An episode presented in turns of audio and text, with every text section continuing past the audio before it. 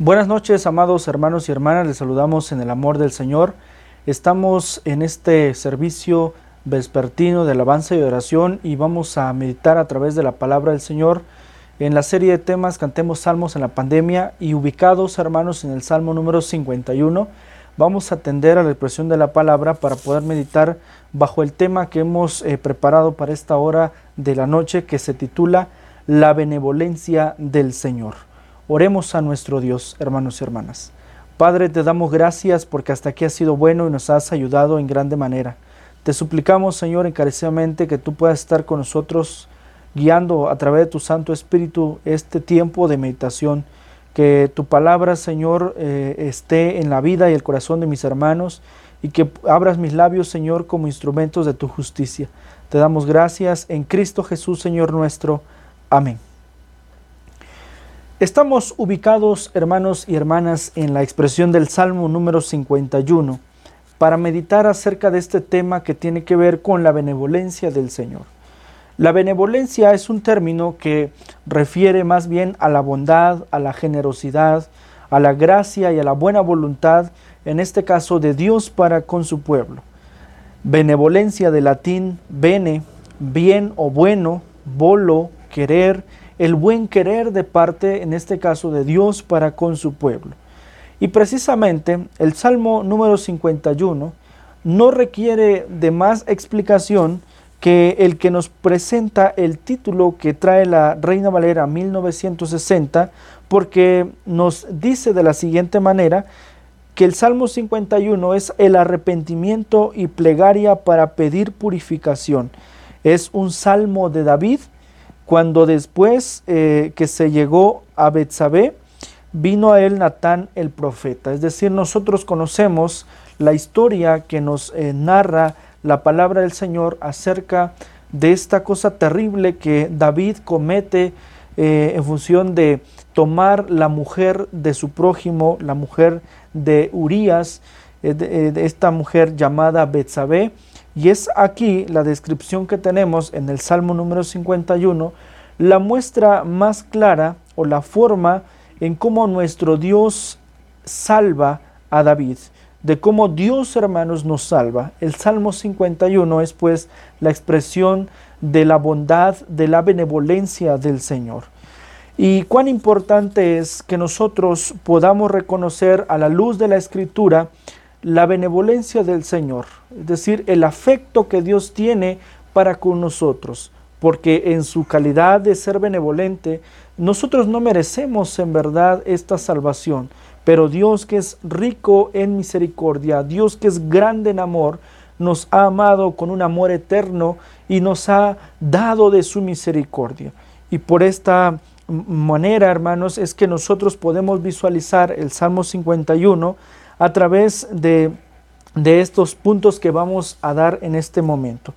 En primer lugar, nosotros visualizamos en los versos 1 y 2 la conciencia de David que sabe que hay un solo Dios que le puede salvar. Aquí está la conciencia de un Dios que salva.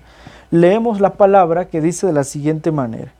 Ten piedad de mí, oh Dios, conforme a tu misericordia Conforme a la multitud de tus piedades, borra mis rebeliones.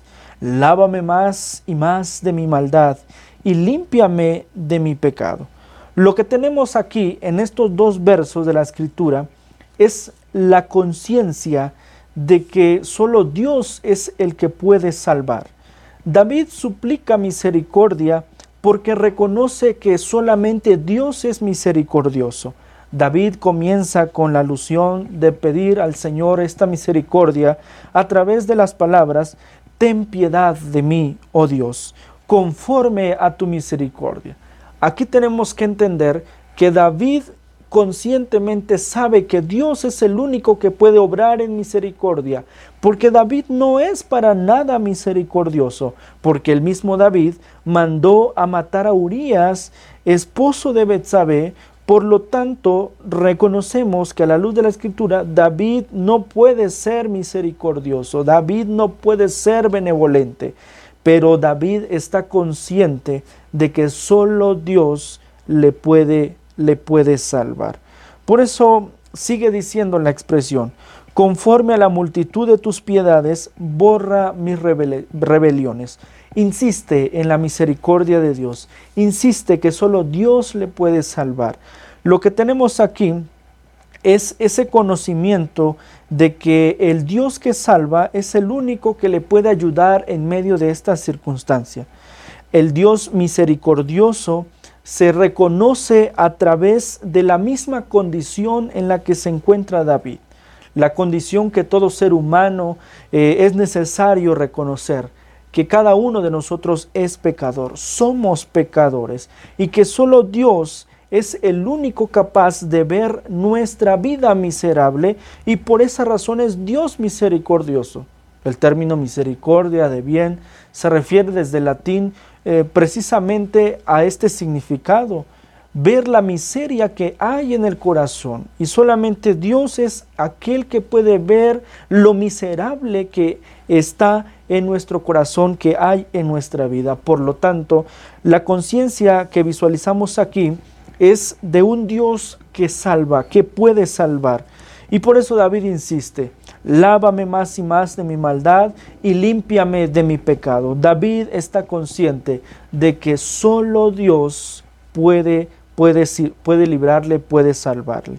Lo que vemos aquí en el Salmo número 51, por supuesto, es una descripción breve de lo que en la sistemática se conoce como el orden de la salvación o el ordo salutis desde el latín, que no es otra cosa más que la descripción o la forma en cómo Dios salva, cómo Dios, hermanos, demuestra su amor para con cada uno de nosotros.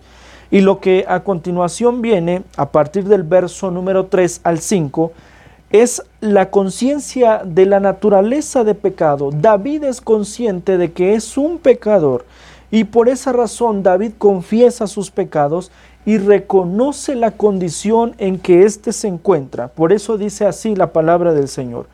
Porque yo reconozco mis rebeliones y mi pecado está siempre delante de mí. Contra ti, contra ti solo he pecado y he hecho lo malo delante de tus ojos para que seas reconocido justo en tu palabra y tenido por puro en tu juicio. He aquí, en maldad he sido formado y en pecado me concibió mi madre. La alusión que tenemos aquí en el verso número 5 es la utilizada por el apóstol Pablo para hablar precisamente de esa naturaleza de pecado en la cual eh, David reconoce que ha nacido. Y por supuesto aquí lo que visualizamos es esa confesión delante de ese Dios que le puede salvar. Y David es consciente de que solo a través del reconocimiento de su vida miserable puede alcanzar el conocimiento de ese Dios verdadero. Para conocer a Dios, es indispensable que cada uno de nosotros se conozca en la condición miserable en la que se encuentra. Y David lo hace muy bien.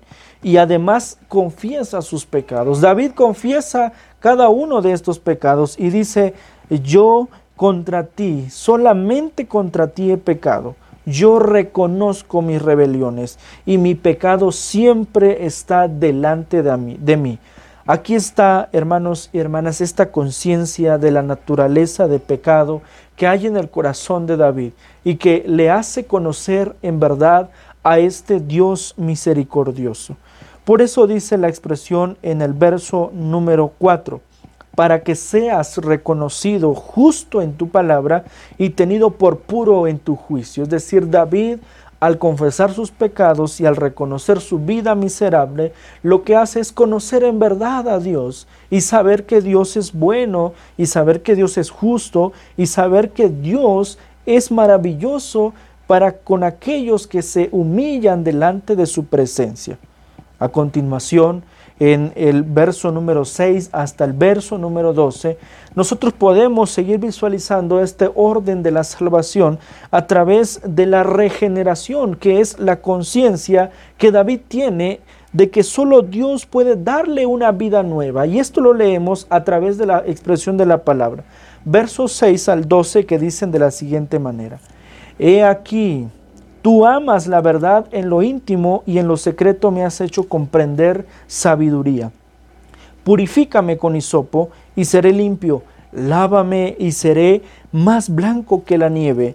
Hazme oír gozo y alegría y se recrearán los huesos que has abatido. Esconde tu rostro de mis pecados y borra mis rebeliones. Crea en mí, oh Dios, un corazón limpio y renueva un espíritu recto dentro de mí. No me eches de delante de ti y no quites de mí tu, tu santo espíritu. Vuélveme el gozo de tu salvación y espíritu noble me sustente. Lo que tenemos aquí, por supuesto, es esta conciencia que David tiene de reconocer que solo Dios puede darle una vida nueva, que solo Dios puede convertir su corazón de piedra en un corazón de carne, porque David no se tentó el corazón cuando mandó matar a, en este caso, Urías, el esposo de Betsabé, con tal de tomar como esposa y llegarse hacia ella eh, este, en, este, en este acto tan terrible delante de los ojos del Señor. David, por supuesto, David no tiene un corazón de carne porque no puede en este caso hacer misericordia para con Urias. Pero aquí está reconociendo David que solo Dios puede regenerar, porque después de todo, en el proceso de la regeneración es un acto que Dios hace que Dios es el único que lo puede hacer, que puede cambiar nuestra vida y que puede transformarnos y hacernos nuevas criaturas. De modo que si alguno está en Cristo, nueva criatura es, las cosas viejas pasaron y aquí todas son hechas nuevas, nuevas, dice la expresión de Corintios. Lo que tenemos aquí, hermanos y hermanas, es esta regeneración que proviene de Dios un acto que es directamente de Dios, que solo Él puede hacer en nuestra vida. Él puede cambiarnos para hacernos nuevas personas que alaben y glorifiquen su santo nombre. Y esto es lo que David está pidiendo. Por eso David dice, purifícame con hisopo. Seré más limpio, lávame y seré más blanco que la nieve. Hazme oír gozo y alegría y se recrearán los huesos que has abatido. David se siente miserable pero sabe que solo Dios puede re, eh, hacerle una nueva vida, darle, eh, devolverle toda esa alegría, ese gozo, porque conocemos a través de la expresión de la palabra que David sentía culpa, por supuesto, por lo que había eh, cometido. Y esto se da en función del profeta Natán que le dice que esto que ha hecho ha sido terrible delante de los ojos del Señor. Pero David sabe y reconoce que solo Dios puede regenerar su vida. Y, y aquí está la alusión del verso 10 el que puede crear y cambiar los corazones de piedra, el que puede dar forma a nuestra vida pecaminosa, es Dios, hermanos. No hay de otro modo, no hay otra forma, solamente a través de Dios. Por eso dice la expresión, crea en mí, crea en mí, oh Dios, un corazón limpio. Y la expresión de crear, por supuesto, es la alusión que David utiliza para hablar del poder que Dios tiene para crear. Si nosotros visualizamos en las narraciones de Génesis, Dios crea de la nada todas las cosas y además les da forma. Su poder creador y su poder formador se visualizan desde el principio de las cosas. Y David lo que, lo que pide aquí es que Dios le cree le haga, le, haga un corazón nuevo, es decir, que elimine ese corazón y le dé un corazón nuevo, distinto, que renueve un espíritu recto dentro de mí, es decir, que le forme, que le ayude, que le regenere. Esto es lo que la palabra del Señor le dice. Vuélveme el gozo de tu salvación, que le recuerde, que le haga saber que es hijo de Dios, que le haga conocer que en verdad lo que ha hecho es y ha sido terrible. Y a continuación, a partir del verso número 13 hasta el 19, usted y yo podemos visualizar a través de este Salmo número 51 el proceso de la conversión, es decir, la conciencia que tiene David para creer en Dios, esto es la fe, la fe para creer verdaderamente que Dios es el único que le puede ayudar, que le puede salvar. Es esa fe genuina que se implanta en el corazón de aquellos que han reconocido que solo en Dios, hermanos, es posible nuestra salvación, que solo a través de Cristo Jesús podemos ser salvos. Esta es la fe genuina. Esta es la conciencia que tiene David para creer en Dios. Y dice la expresión de la palabra. Entonces enseñaré a los transgresores tus caminos y a los pecadores se convertirán a ti. Líbrame de homicidios, oh Dios, Dios de mi salvación, cantará mi lengua tu justicia. Señor, abre mis labios y publicará mi, mi boca tu alabanza, porque tú no quieres sacrificio que yo lo daría. No quieres holocausto. Los sacrificios de Dios son el espíritu quebrantado, al corazón contrito y humillado, no despreciarás tú, oh Dios.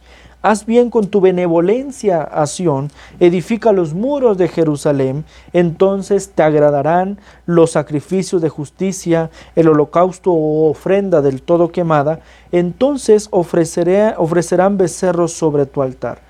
Lo que tenemos aquí en esta descripción desde el verso 13 al 19 es el proceso de la conversión que se da a través de dos elementos muy importantes. La fe que estábamos hablando, la fe genuina para creer en ese Dios, que solo Él le puede salvar. Y por eso dice aquí David, yo voy a enseñar a los transgresores tus caminos y los pecadores se convertirán a ti. ¿Por qué? Porque aquí Dios ya le ha dado una vida nueva y ahora con esa fe que Él tiene para creer, Él también va a dar a conocer, a testificar que Dios es el único que puede salvar. Pero también, aunado a la fe, viene también el arrepentimiento. Y el arrepentimiento no es otra cosa más que el sentimiento de vergüenza por su pecado. David se siente avergonzado por lo que ha cometido.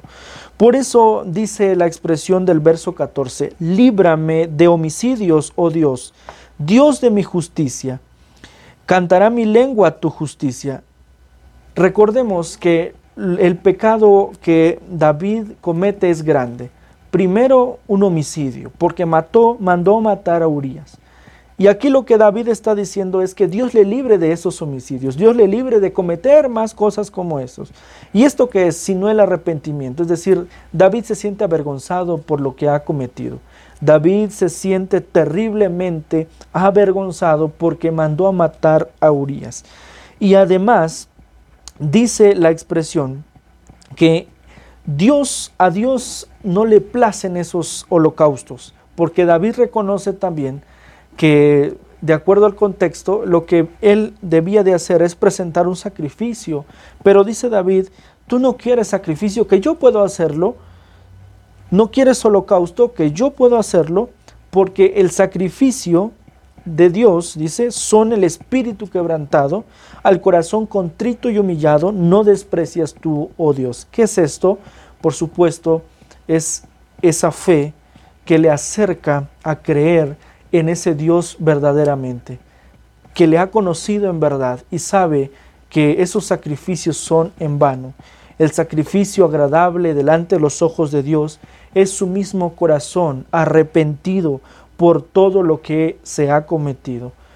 Cuán importante es, hermanos y hermanas, lo que este salmo nos muestra también para con cada uno de nosotros, que solamente Dios es benevolente para con nosotros. La benevolencia es la gracia de Dios para nuestra vida, la buena voluntad que Él tiene para con nosotros, que en verdad David, David no lo merecía, porque sus pecados eran terribles. No obstante, Él puede creer en ese Dios y sabe que solamente Él le puede salvar.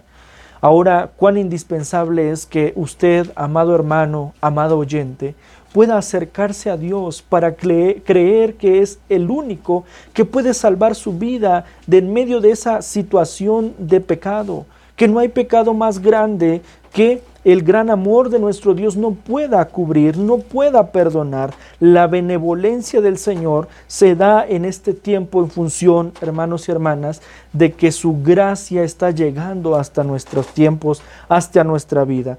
Y cuán importante es que reconozcamos que solo Dios nos puede salvar.